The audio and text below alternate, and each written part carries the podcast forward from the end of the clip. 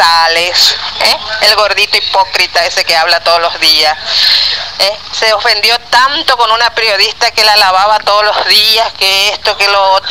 ¿Será que hoy también va a salir ofendido así defendiendo la dignidad de esa mujer? ¿Eh? Porque si tiene un poquito bien puesto lo que sabemos, mm, lo que todo hombre tiene que tener, hoy tendría que pedir disculpa por lo menos. ¿No te parece? No están perdidos. No, ellos saben que están perdiendo, no perdidos. Bueno, muchas gracias, es muy amable, gracias por su mensaje. Nos está esperando en línea la diputada Alejandra Andraus, diputada provincial del bloque Floro Bogado. Eh, diputada Andraus, ¿cómo le va? Buen día, Fernando la saluda, ¿cómo anda? Hola Fernando, buen día, ¿cómo estás? Bien, bien, nosotros muy bien. Bueno, venimos hablando del, tema de la Secretaría de la Mujer eh, y, obviamente usted como integrante ahí del bloque, bueno, eh, alguna precisión respecto de este, bueno, lo que se ha votado en los últimos días y, el presupuesto que maneja hoy la Secretaría de la Mujer, esto a propósito un poco, después lo hablamos seguramente también, diputada, de, esto que pasó con Mirna y, las denuncias que, bueno, efectivamente se han hecho ante la justicia, ¿no es cierto? Eh, pero bueno, ¿cuál es el presupuesto que tiene hoy la Secretaría de la Mujer en la provincia?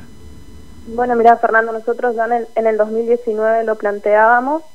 Eh, la Secretaría estaba manejando en ese entonces aproximadamente 22 millones, casi 23 millones de pesos.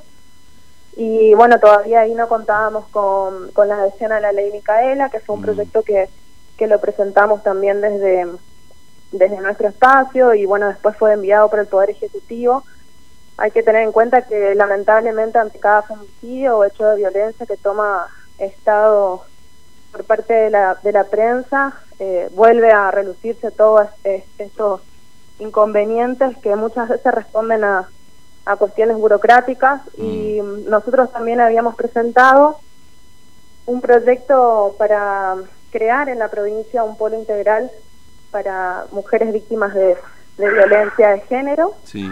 Y bueno, esto no no tuvo estado, tú si bien tuvo estado parlamentario, no tuvo no tuvo tratamiento en comisiones. Claro.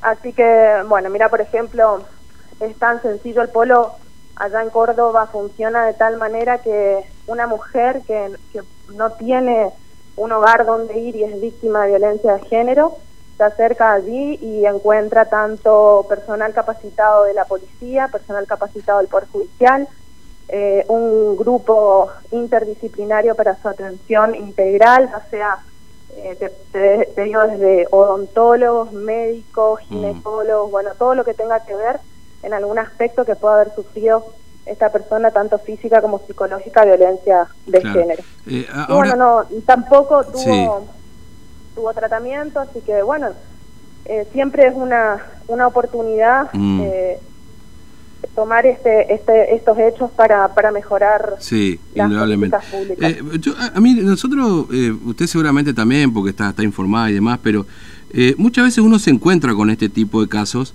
y después cuando empieza a, a, preguntar un poco, porque ni siquiera investigar, es a preguntar un poco, a ver qué pasó aquí, qué pasó allá, si hubo denuncia, no hubo denuncia, y después termina saltando y termina pasando que en definitiva todo lo que se dice que son aplicación de protocolo para detectar este tipo de casos y, que por supuesto el Estado intervenga para prevenir en definitiva y atender lo que pasa con una víctima, como en este caso de violencia de género, se queda siempre a mitad de camino, ¿no? Es decir, como que se hacen los cursos, salen todo en la televisión, que se hace el protocolo de aquí, protocolo de allá, pero cuando los hechos ocurren, los casos muy pocas veces o en estos casos muy graves no se detectan, digamos, ¿no? Este, ¿Qué pasa ahí en el medio, diputado? Porque usted supongo que analizó este tema y justamente esto que usted nos está planteando tiene que ver con eso, básicamente, ¿no? Detectar este tipo de cuestiones. ¿No hay una capacitación o, se queda toda a mitad de camino? Sí, Fernando, mira, puede haber, puede haber capacitación, puede haber trabajo por parte de la Secretaría, de la mujer o del Poder Judicial, pero es una falla que no hay un trabajo integral. Como yo te decía, mm. eh, es, sencillo decirlo, pero también llevarlo a la práctica es muy complejo. ¿Por qué? Porque hay mucha burocracia, los tiempos de la justicia no son los mismos que los tiempos de la vida real, entonces eh, ahí es donde se produce la falla y y el, ya sea el hombre o la mujer eh, que sufra de violencia no, no encuentra respuesta en un organismo porque por esto, por, por mm. tanta burocracia.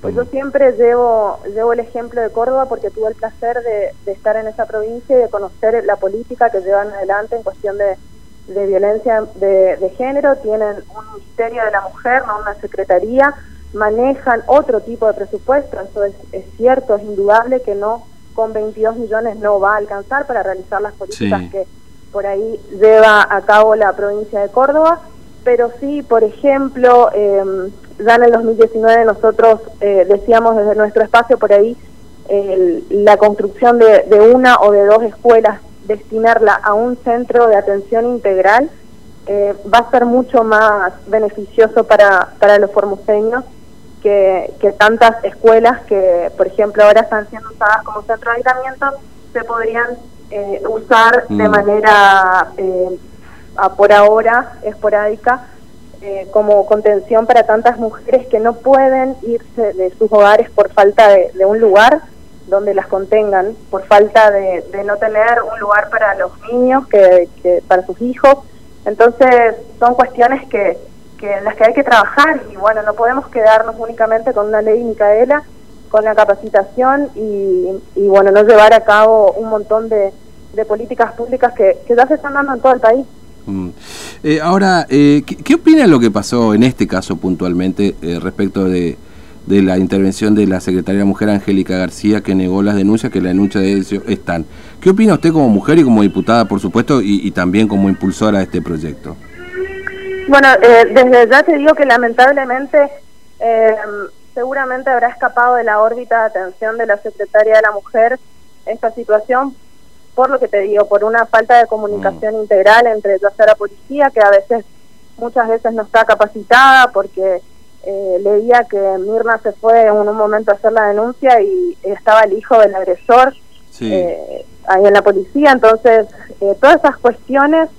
Eh, llevan lamentablemente a estos hechos y bueno, aprovecho para para darle todo mi apoyo a, la, a los familiares de Mirna y en lo que se pueda ayudar estamos nosotros presentes, pero pero bueno, eh, habría que tomar otras medidas eh, lamentablemente ante este hecho. Mm, sin duda, sin duda.